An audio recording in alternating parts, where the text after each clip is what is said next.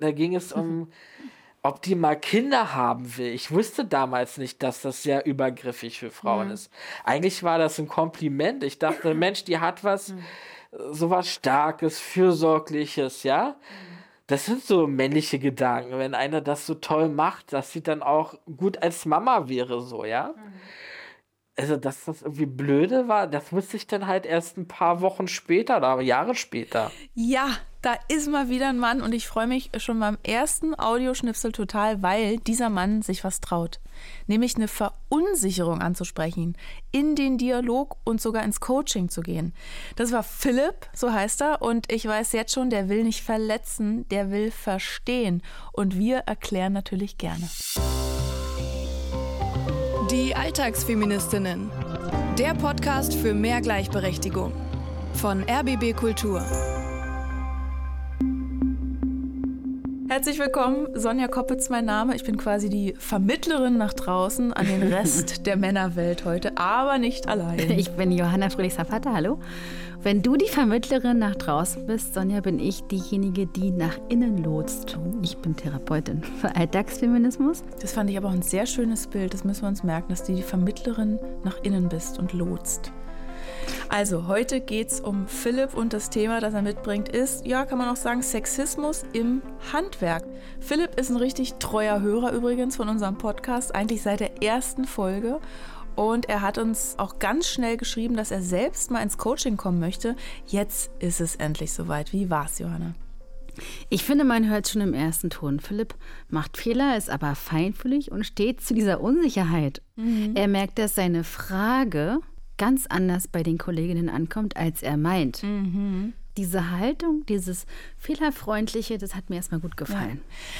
Ja. Aber es klappt irgendwie noch nicht bei Philipp so richtig. Hören wir mal in seine Ausgangssituation rein. Ich bin auch traurig. Es hat so wie so ein Graben, ja, zwischen Mann und Frau. Feminismus soll das doch irgendwie besser, einvernehmlicher, schlauer, kommunikativer machen. Aber ich habe nicht den Eindruck, ich fühle es nicht, dass das im Moment so funktioniert, ja. Also im Moment habe ich das Gefühl, es ist alles sehr aufgeheizt, sehr brodelnd und das finde ich schade, ja. Traurig, ja. Und so geht es aber in meinem Freundeskreis beim Männlichen oft.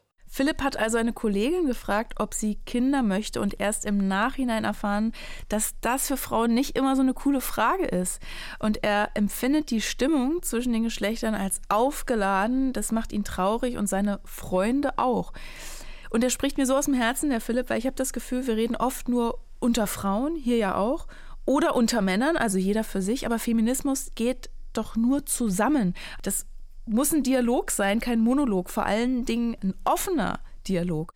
Aber solange Philipp hier von aufgeheizter, brodelnder Stimmung spricht, klingt das ja eher noch nach so einem klassischen Geschlechterkampf, oder? Ja, das ist ja so eine wiederholte Phrase, ne? Vom mhm. Kampf zwischen den Geschlechtern oder Geschlechterkampf, wie du sagst, also zwischen Mann und Frau. Das klammert erstmal aus, dass es mehr als zwei Geschlechter gibt. Mhm. Und es ist, ganz wie Philipp sagt, nicht die Idee vom Feminismus. Mit dem Begriff wird so getan, als ob es um Sieg und Unterwerfung geht, Kampf. Wie können wir denn diesen Dissens irgendwie freundlicher, besser, passender umschreiben, ja. wenn also eine Person, genau, die hat ja ganz viele Eigenschaften eine Person, ganz viele Merkmale, also Geschlecht, Race, Klasse, Alter. Und Feminismus guckt auf dieses Thema Geschlecht und stellt fest, ach krass, nur weil diese Person ein Mann oder eine Frau ist, hängen da jetzt bestimmte Ungleichheiten dran.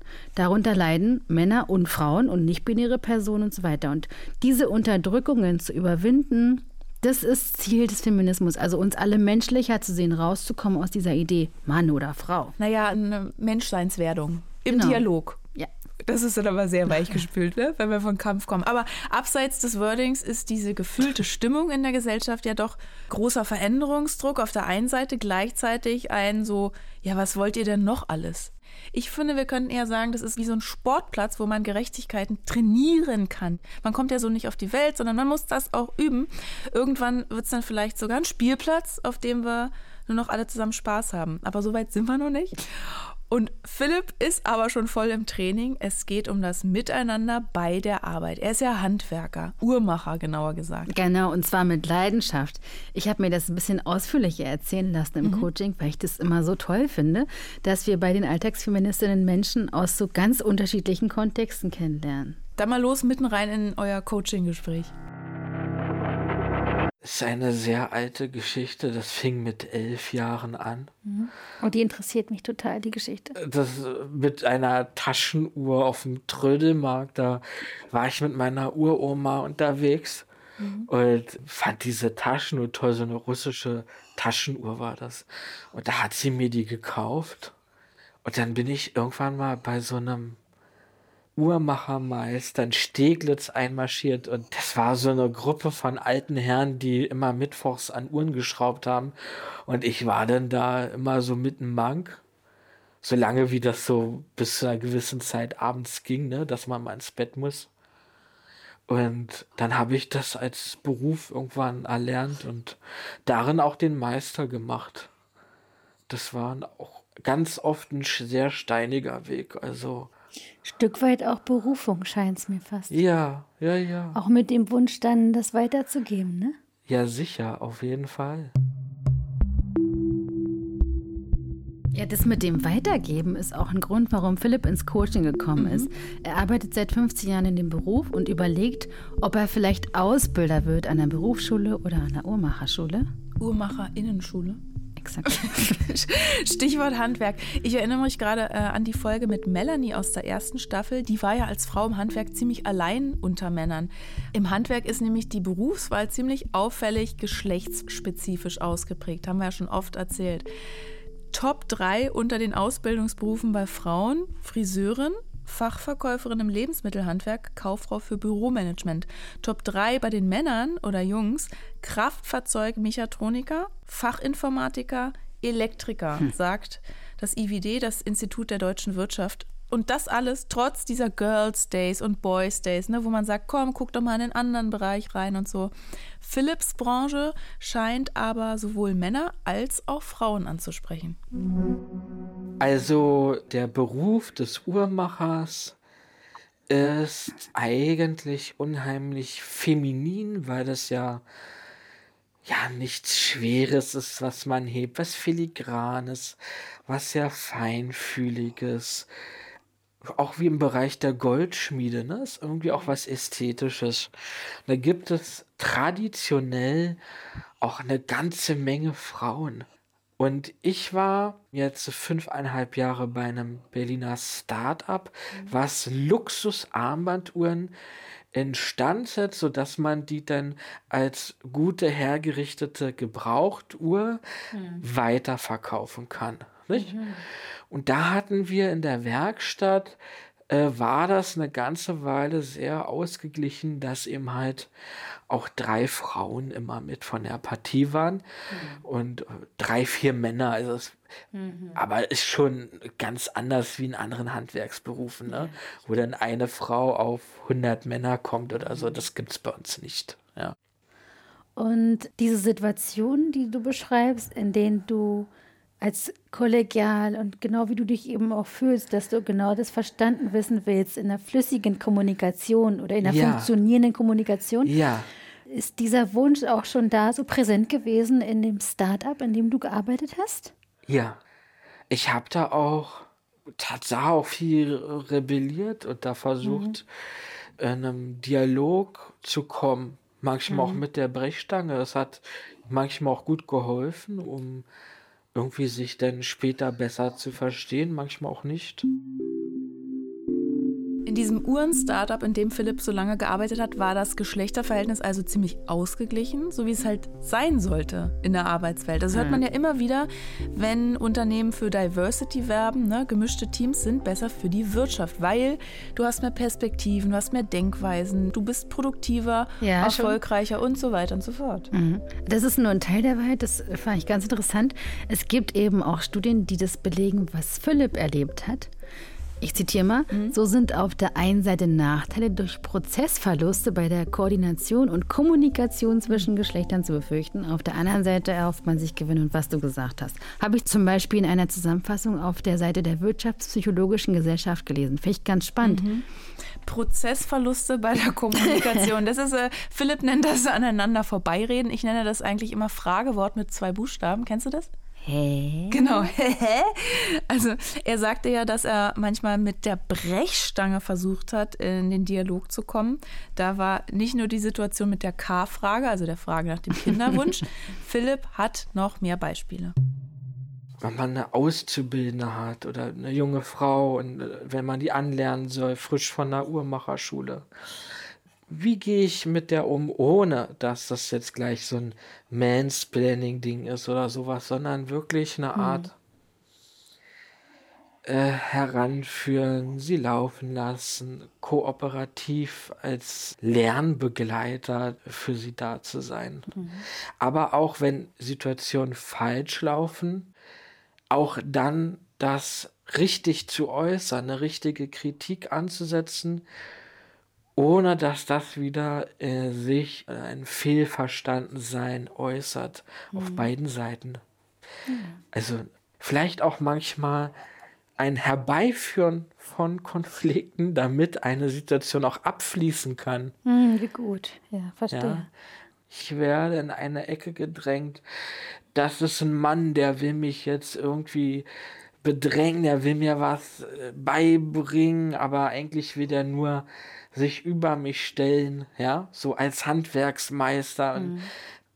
ich möchte ein guter Kollege sein. Mhm. Ich möchte nicht als altbackener Mann abgestempelt werden. Ich, mhm. Anerkennung, ohne in eine Ecke gestellt zu werden, das möchte ich. Gerade weil du als so feinfühliger Mann eben gar nicht so, genau wie du gerade selbst gesagt hast, gar nicht so diesem Stereotyp entsprichst. Null. Aber ich mag mich auch damit, ja. Hm. Ich muss ja nicht wie Bud Spencer jede Tür eintreten. Da habe ich einfach gar keinen Bock dazu. Zum Beispiel, wenn ich jetzt mal eine Auszubildende habe und die kommt mit solchen Vorbehalten daher, mhm. ja. Ja, wenn ich aber jetzt ein Jahr brauche, um dann ein Zutrauen zu erlangen, mhm. und das muss man haben, sie muss mir Vertrauen in dem, was ich ihr erkläre, wie man das macht oder mhm. wie ich sie begleite, ne, mhm. ne, wie sie den Beruf erlernt. Mhm. Aber nach anderthalb Jahren, wenn das so lange dauert, mhm. dann ist zu viel Zeit weg, um ihr gut etwas auf den Weg zu geben, mhm. dass sie ein Fundament hat. Oh, Philipp ist so tapsig, möchte ich fast sagen, dabei. Das mag ich. Also er will niemandem was Böses, aber manchmal ist er vielleicht ein bisschen unbedarft oder so. Ja, vielleicht. Also vielleicht unterschätzt er manchmal die Bedeutung des Themas für die Person, also die Betroffenheit die seine total wohlgemeinte Frage auslösen kann. Aber nochmal, ne, wie cool, dass er ins Coaching gekommen ist. Wir haben uns ja bei der Folge mit Melanie zum Beispiel darüber unterhalten. Sie ist Meisterin in einem technischen Handwerksbetrieb und es ist eigentlich absurd, wenn eine Frau ins Coaching kommt, weil sie eben diesen Leidensdruck hat und nicht die Kollegen, die ja Teil des Problems sind. Jetzt haben wir Philipp da, der ja auch einen Leidensdruck hat. Ne? Das ist total spannend zu sehen.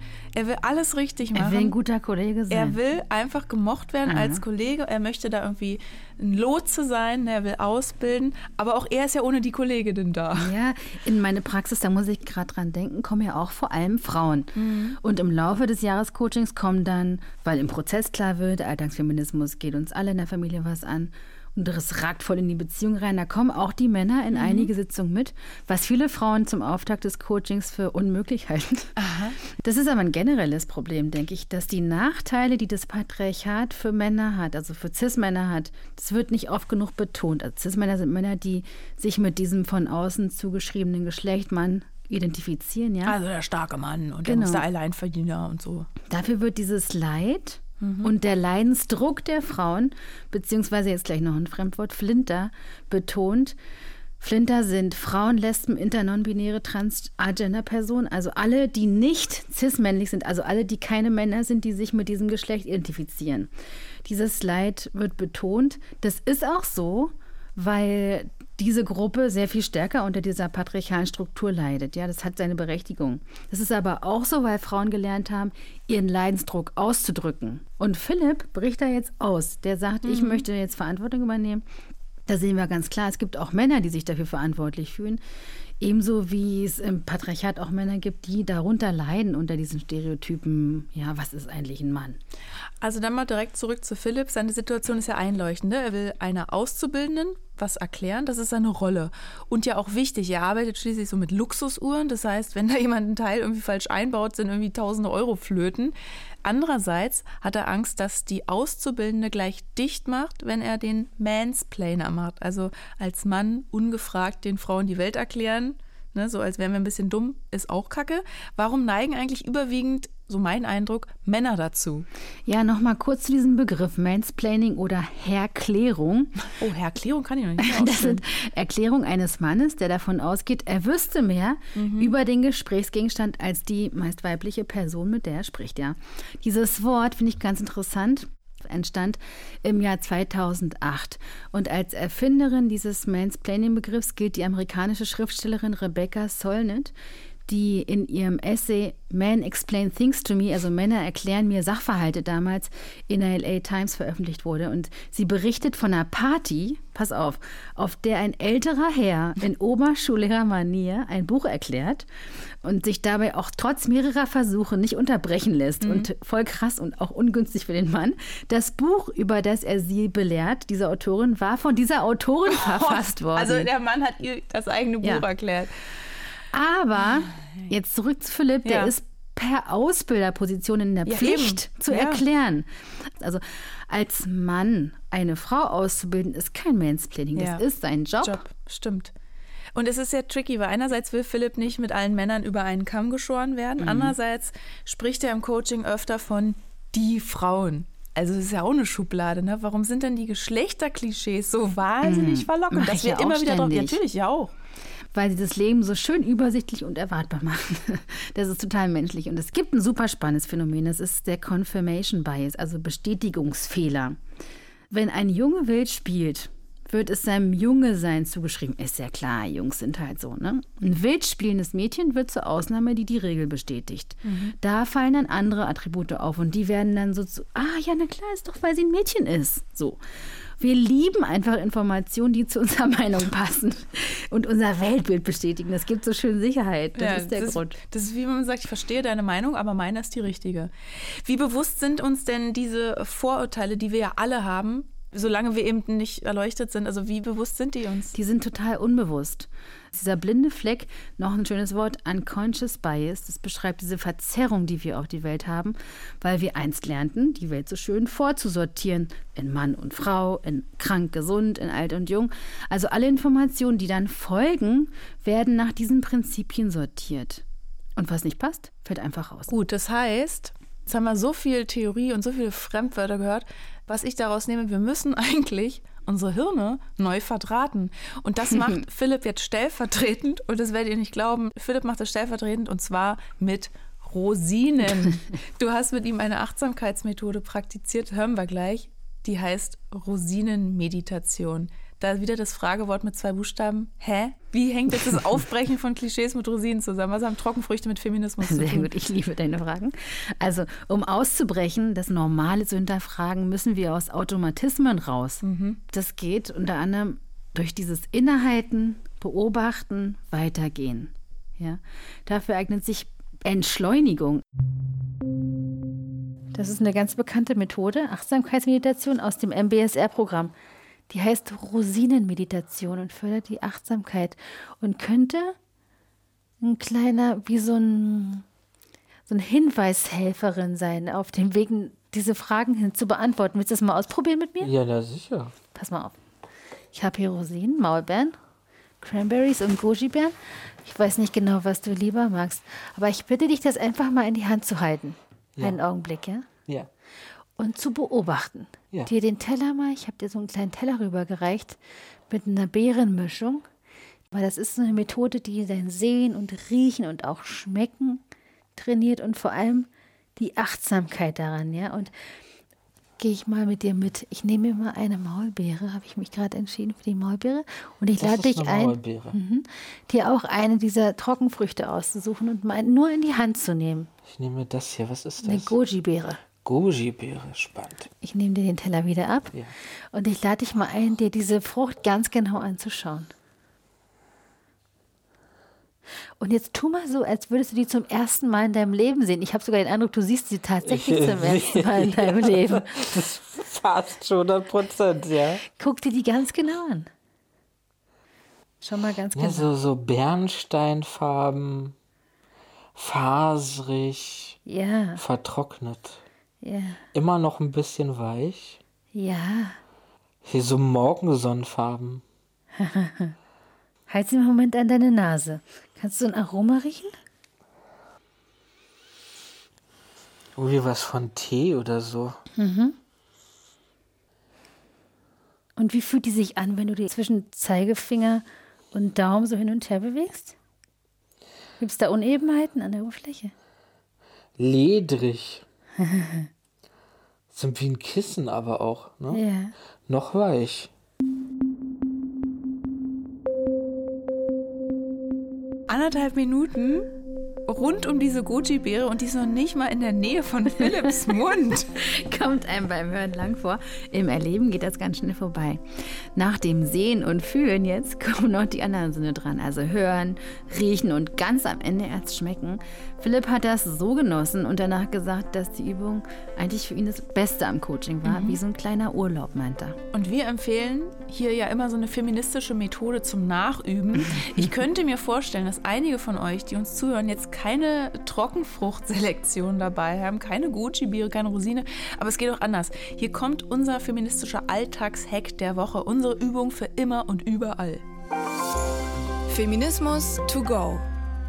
Nimm dir jetzt einen Moment Zeit und schau mal, ob in deiner Umgebung im Auto, es kann auch ein Kaugummi sein, das du jetzt dabei hast, oder ein Stück Schokolade, das Kugelschreiber? Oder es Nee. muss was sein, was ich essen kann. Genau, ja? am Gut. besten irgendwas. Essbares. Was bei. hast du? Ein Schluck Gemüsesaft. Ich habe einen Schluck Gemüsesaft, okay. Sehr gut. Diese Rosinenmeditation, die kann man in abgewandelter Form nehmen. Und wir haben die in den Shownotes verlinkt und zwar in abgewandelter Form mit Schokolade, mit dunkler Schokolade. Annahme, das ist eigentlich das Ziel, wird dadurch so richtig trainiert, auch durch dieses, so ist es gerade, so schmeckt es jetzt im Moment, ne? Mit allen Sinn. Schmecken, riechen, tasten, sehen. Also du nimmst erstmal ganz bewusst jetzt diese Packung Ach so, sehr die- gut. ich wollte schon einen. Schluck nehmen. Nein, nein, nein. Okay. Erstmal die Packung, schau sie dir genau an, nimm sie mal in die Hand und tu so, als hättest du das zum ersten Mal in deinem Leben gesehen. Es ist eine Pappschachtel, quadratisch praktisch gut. Welchen Eindruck macht die auf dich? Wie liegt die in der Handfläche? es ist eine sehr schöne Haptik, also eine ganz glatte Oberfläche, wenn man so rüberstreicht. Man hört's. Ja? Ja, sehr schön. So sowas wie, was würde ein Alien von einem fremden Stern denken, wenn er das? Das ist so der, der Auftakt, ja. Ja. So sich versuchen, überraschen zu lassen. Vielleicht kannst du es mal zur Nase führen und schauen, wie fühlst du dich dabei, wenn dir das Aroma bereits Appetit macht? Ich Gib der Versuchung nach, Ja, schau erst genau, mal, das wie macht das mir riecht. Lust. Das macht mir Lust auf mehr. Diese Idee, das jetzt vorbeiziehen zu lassen, diese Versuchung sofort zu nein! trinken, damit wird die erste Kernkompetenz dieser Achtsamkeit gemeistert, Akzeptanz. Okay. Ja. Vielleicht kannst du mal das hören, ja. vielleicht ein bisschen Schütteln, schütteln. Oh, ich hoffe, ihr mögt Tomatensaft. Der ist so schön sämig. Oh, so ein bisschen dickflüssig, dass man denkt, man trinkt so eine, eigentlich eine Suppe wahrscheinlich. Genau, und schließlich führst du es zum Mund. Darf ich jetzt Vielleicht kannst du es ein bisschen über die Oberlippe Oh. streichen lassen. und dann gibst du nach und kannst ähm, auch diese natürliche Reaktion des Körpers beobachten. Das ist wie die Erlösung. Endlich ist es im Mund. Ne, weil man so eine Vorfreude auch schürt durch Genau. diese Achtsamkeit, ne? Ja, und im Anschluss, bevor du die Übung beendest, denkst du nochmal drüber nach, wie hat sich das angefühlt? Ein Saft, eine Schokolade, eine Beere, so achtsam zu essen, hat sich das anders angefühlt? Hat es anders geschmeckt, als wenn du normal gegessen hättest? Oder warst du enttäuscht vom Geschmack? Sind deine Gedanken oft abgedriftet? Hier geht es nicht darum, so zu beurteilen oder zu verurteilen, ne? Ich nehme jetzt noch einen großen Schluck. Und jetzt zurück zu Philipp und seiner Frage, also von der Goji-Beere wieder zurück zum Arbeitsplatz. Mit dieser gesteigerten Aufmerksamkeit frage ich dich nochmal, wann trete ich wie auf? Wie kann ich signalisieren, dass ich nicht der Shovi bin? Vielleicht einfach auch durch Loslassen, sich nicht einbringen, abwarten mal. Vielleicht auch, indem ich das nochmal einfach sage. Ja. Hey, hallo, ich tick nicht so. Genau. Ähm, ja. Kannst du das einmal machen? Hier für mich? Also ich bin nicht der Chauvi, der Sexist, der Antifeminist. Ich bin offen, ich lasse mir gern was erklären. Wenn es mich verletzt, sage ich aber auch, hier ist eine Grenze, jetzt ist aber auch Schluss. Mhm. Ich versuche immer was im Leben dazu zu lernen und möchte eigentlich dafür im Gegenzug freundlich behandelt werden. Fertig aus. Punkt. So? Ja, wunderbar. Okay. Feminismen, was wäre denn Feminismus für dich einmal? Dass man aufeinander zugeht, miteinander kommuniziert, sich abspricht und an einem Strang zieht. Wie ohne gut. dass jetzt äh, die Frau immer äh, Care-Arbeit macht, ohne dass der Mann immer der Beschützer ist. Ja. Hm. Ich, ich lasse mich zum Beispiel irrsinnig gerne durch die Gegend fahren. Ich finde es toll, wenn Frauen Auto fahren. Yes. Ich liebe das auch, wenn Frauen am Auto fluchen. Das könnte ich mir stundenlang anhören. Ja, vielleicht auch, ich bin gar nicht so, ne? Genau, ich bin auf keinen Fall so. Ja. ja. Ich bin Feminist. Ich bin Feminist. Ja, ich bin Feminist. auf jeden Fall. Ja, das bin ich. Ist mir eigentlich noch nicht so klar gewesen, ja, aber scheint wohl so. Ich möchte Philipp hier wirklich, wirklich nochmal danken und ihn also auch gleich in die Riege prominenter männlicher Feministen stellen. Also er ist für mich irgendwie quasi der deutsche Prince Harry. äh, Prince Harry sagt ja, echte Männer behandeln Frauen mit Würde und geben ihnen den Respekt, den sie verdienen. Oder der hier. First of all, I'm going to keep saying loud and clearly that I am a feminist uh, until. Hear me roar. Until it is met with a shrug. Justin Trudeau, der kanadische Premierminister, sagt, ich werde sagen, dass ich Feminist bin, bis es mit einem Achselzucken beantwortet wird. Schön. Ja. Und dabei ist Feminist ja ein Begriff, an dem sich viele, auch Frauen, stören. Zitat dazu noch von dem britischen Schriftsteller J.J. Bowler aus Sei kein Mann, der sagt oder schreibt, ich realisierte, dass ich auf die Frage, ob ich Sexismus, sexistische Ausbeutung und Unterdrückung abschaffen wollen würde, mit Ja antworten würde. Aber wenn mich jemand gefragt hätte, ob ich Feminist bin oder ob ich dem Feminismus zustimme, so hätte ich damals gezögert oder einfach widersprochen. Mhm.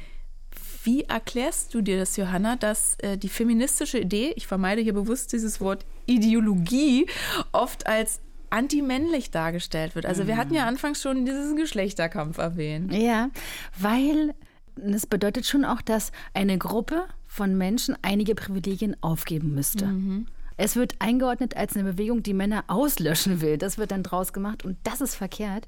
Dabei ist Feminismus eigentlich das Gegenteil von Geschlechterkampf, von Auslöschung.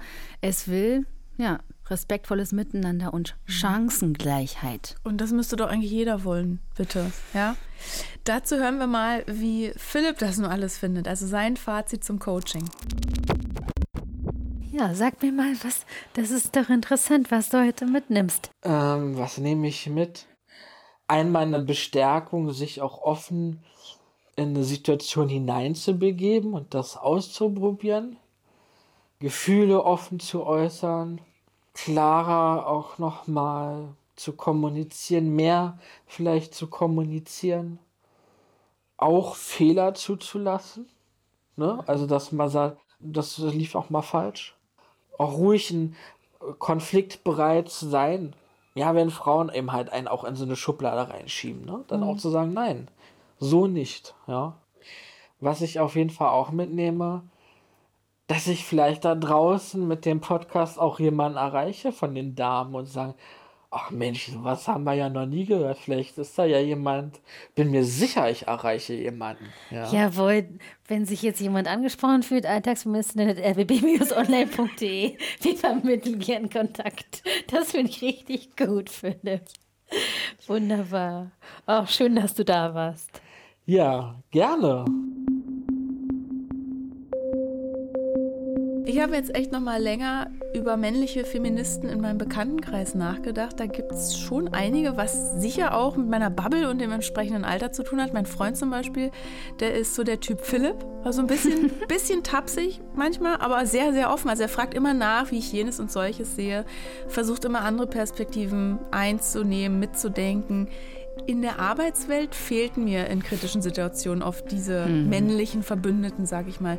Die haben Dinge dann einfach abgetan, so als ist doch gar nicht so schlimm, weil sie selbst nicht betroffen waren. Mhm. Hast du eigentlich männliche Allies, also männliche ja. Verbündete, Feministen? Mhm. Mein Papa war ja mein männlicher Verbündeter. Mein Papa hatte keine Angst vor seinen Gefühlen. Habe ich ja mhm. schon mal erzählt, wie mhm. wichtig der war für mich jetzt und immer noch ist.